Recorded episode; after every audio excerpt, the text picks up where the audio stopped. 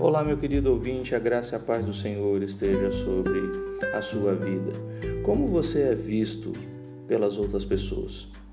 Aqui em Provérbios, capítulo 13, dos versos 6, 9, 16 e 21, vemos a questão do testemunho, ou seja, como procedemos e como as pessoas nos veem.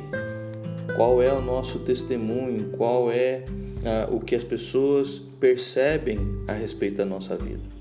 E nessa comparação entre o justo e o ímpio, nós vemos aqui que o justo é íntegro, sua vida é clara como a luz, procede com conhecimento, recebe galardão pelo bem que faz.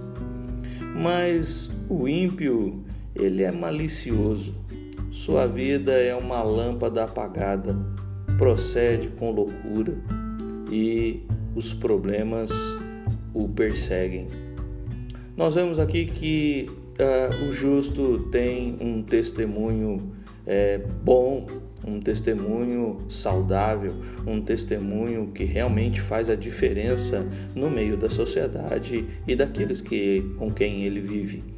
E assim também diz que por causa do seu testemunho ele recebe galardão pelo bem que faz, há recompensa no bom testemunho. Alguns hoje em dia estão é, desistindo do testemunho exatamente porque vê os ímpios é, se dando bem, mas a, o, o se dar bem no mundo, ou seja, a esperteza, a malícia, é coisa do insensato. Malícia é coisa do ímpio. Esperteza, astúcia são palavras usadas muito mais para pessoas ruins do que pessoas boas. Não queremos imitar o mal. A própria palavra de Deus, na terceira carta de João, diz isso: não imiteis o mal, mas imite o que é bom. E nós precisamos ah, estar atentos a isso. Não é porque as pessoas que fazem coisas erradas se dão bem que nós vamos imitá-las.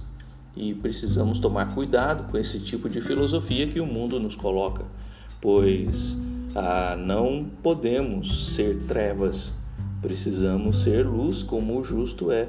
Sua vida é clara como luz e o seu procedimento ah, é pautado em conhecimento, ou seja, o ímpio é mais, é mais, vive mais por causa da sua esperteza do que pelo conhecimento.